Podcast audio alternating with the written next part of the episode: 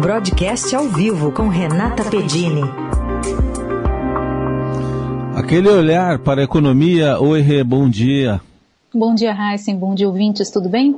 Tudo bem. Vamos trazer notícia boa, pelo menos, né, para começar sobre inflação, que saiu inflação de maio e até abaixo do esperado, né, Rê? É isso aí. Saiu o IPCA de maio ontem, depois do IGPDI na terça-feira. IPCA subiu 0,23% menos do que todas as estimativas do mercado financeiro.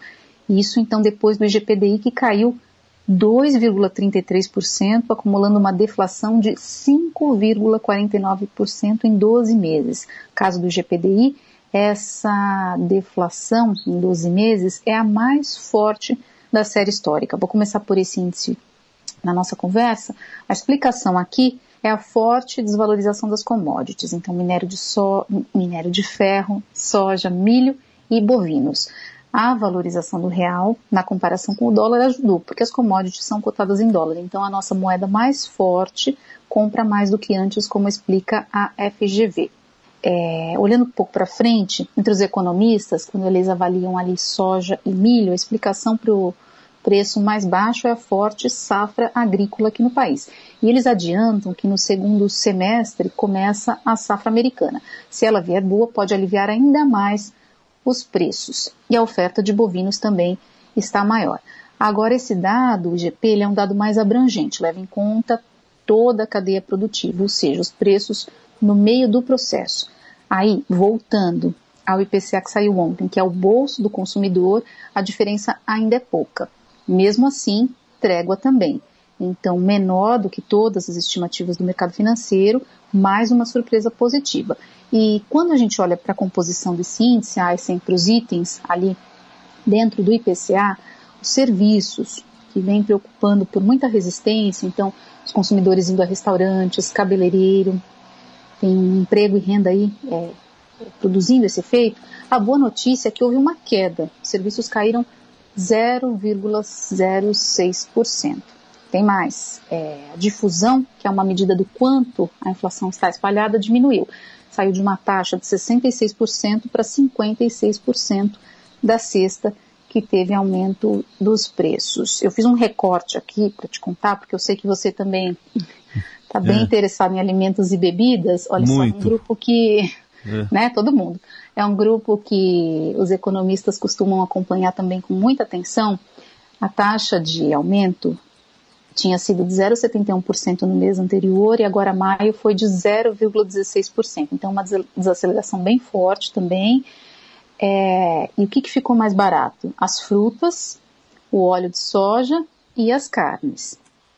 Então, o IPCA, de fato, já está captando parte do efeito que a gente vê mais forte no IGP, né, na cadeia, no processo, e vindo também de todo esse cenário melhor das commodities. Mas ainda, ainda leva um tempo para perder mais força.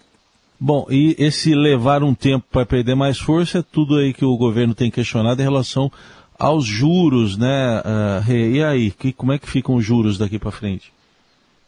Olha, o conjunto de notícias é muito positivo, a leitura foi muito positiva é, e o pessoal no mercado financeiro que faz projeção, então uma espécie ali de previsão do tempo, começou a ver um, um cenário melhor a partir de todos esses números.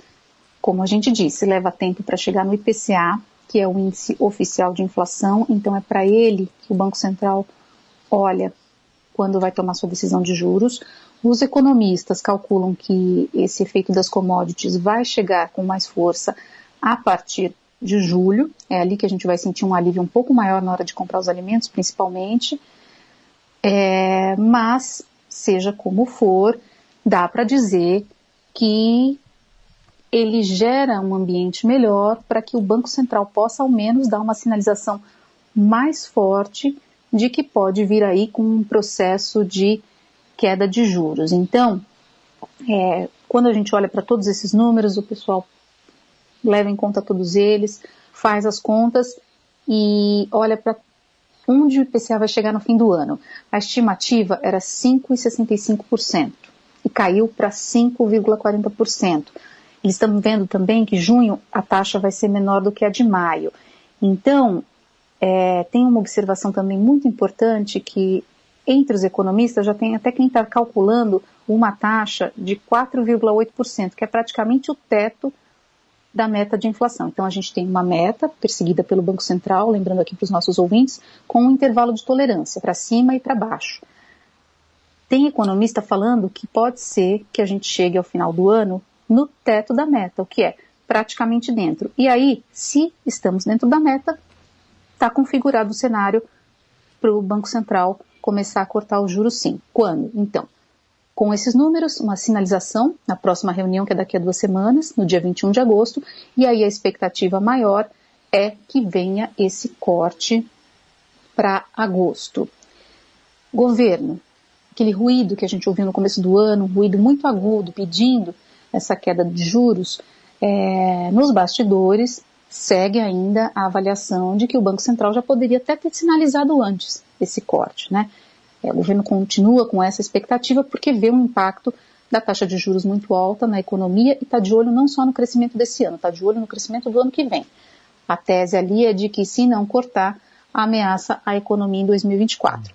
De outro lado, para a gente completar aqui todo o nosso cenário de inflação, o Banco Central sinalizou nesta semana, voltou a sinalizar, é, não de uma maneira assim assertiva, mas ele voltou a reconhecer uma melhora do cenário para a inflação e para os juros. O próprio presidente do Banco Central, Roberto Campos Neto, disse, clareou um pouco. Né, foi o que ele disse na segunda-feira. Então, a gente somando essa visão dele, as revisões nas projeções de inflação para baixo, já tem aí um, uma previsão do tempo melhora, conferir se vai sair o sol, né? A gente vai ter que esperar, então, a próxima decisão do Copom na reunião que é daqui a duas semanas, no dia 21 de junho. Aguardemos então, e a Renata Pedini sempre de olho na economia, participa às quintas-feiras aqui do Jornal Eldorado. Rei, obrigado, bom fim de semana. Bom fim de semana, bom feriado para todos os ouvintes.